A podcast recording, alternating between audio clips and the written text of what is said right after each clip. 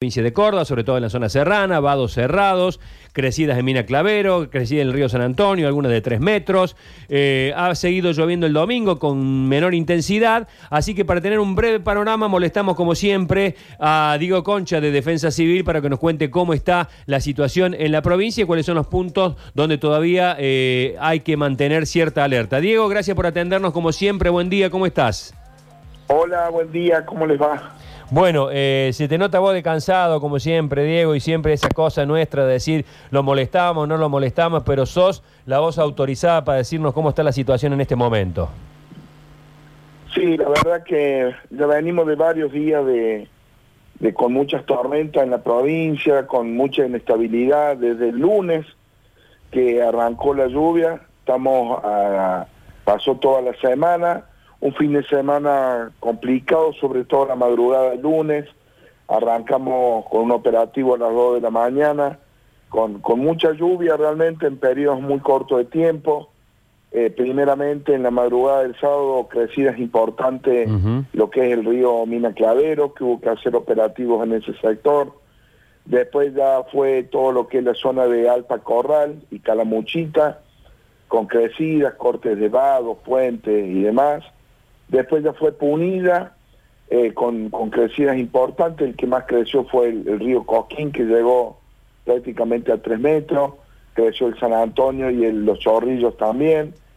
Y después ya fue más hacia el noroeste, la tormenta, todo lo que es el río Quilpo y el río San Guillermo. El Quilpo hacia San Marcos Sierra y el San Guillermo hacia la zona de Soto fuerte tormenta en algún sector de Punida, tuvo que evacuar algunas personas en la zona, ocho personas, específicamente en la zona de la falda.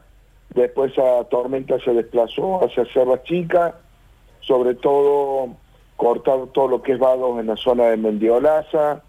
Ingresó mucha agua en Saldán, en algunas viviendas, que también hubo evacuados en esa zona. Y bueno, continuó lloviendo el Hola, Diego. Ríos, sobre todo en Calamuchita, pero te diría, Sergio, que la mayoría de los ríos serranos continúan con un nivel alto todavía, con fuerza en el agua, mucho caudal, y vamos a ver cómo continúen las condiciones meteorológicas hasta el miércoles, ¿no?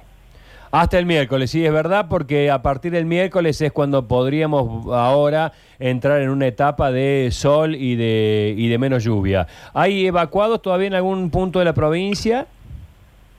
No, por suerte, eh, esta gente que mencioné, que tuvieron que ser evacuados, algunos en hora de la madrugada del sábado y otras a media mañana del sábado, por suerte han podido retornar todos eh, a sus hogares también obviamente hubo algunas complicaciones en algunos barrios de Córdoba capital, que estuvo trabajando todo lo que es la defensa civil de la municipalidad.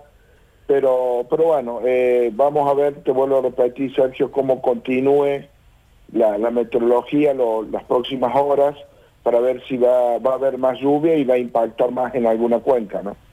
Bueno, Diego, muchas gracias por este contacto, es eh, muy amable y seguramente te seguiremos consultando conforme pasen los días. No, por favor, gracias a ustedes, buen día.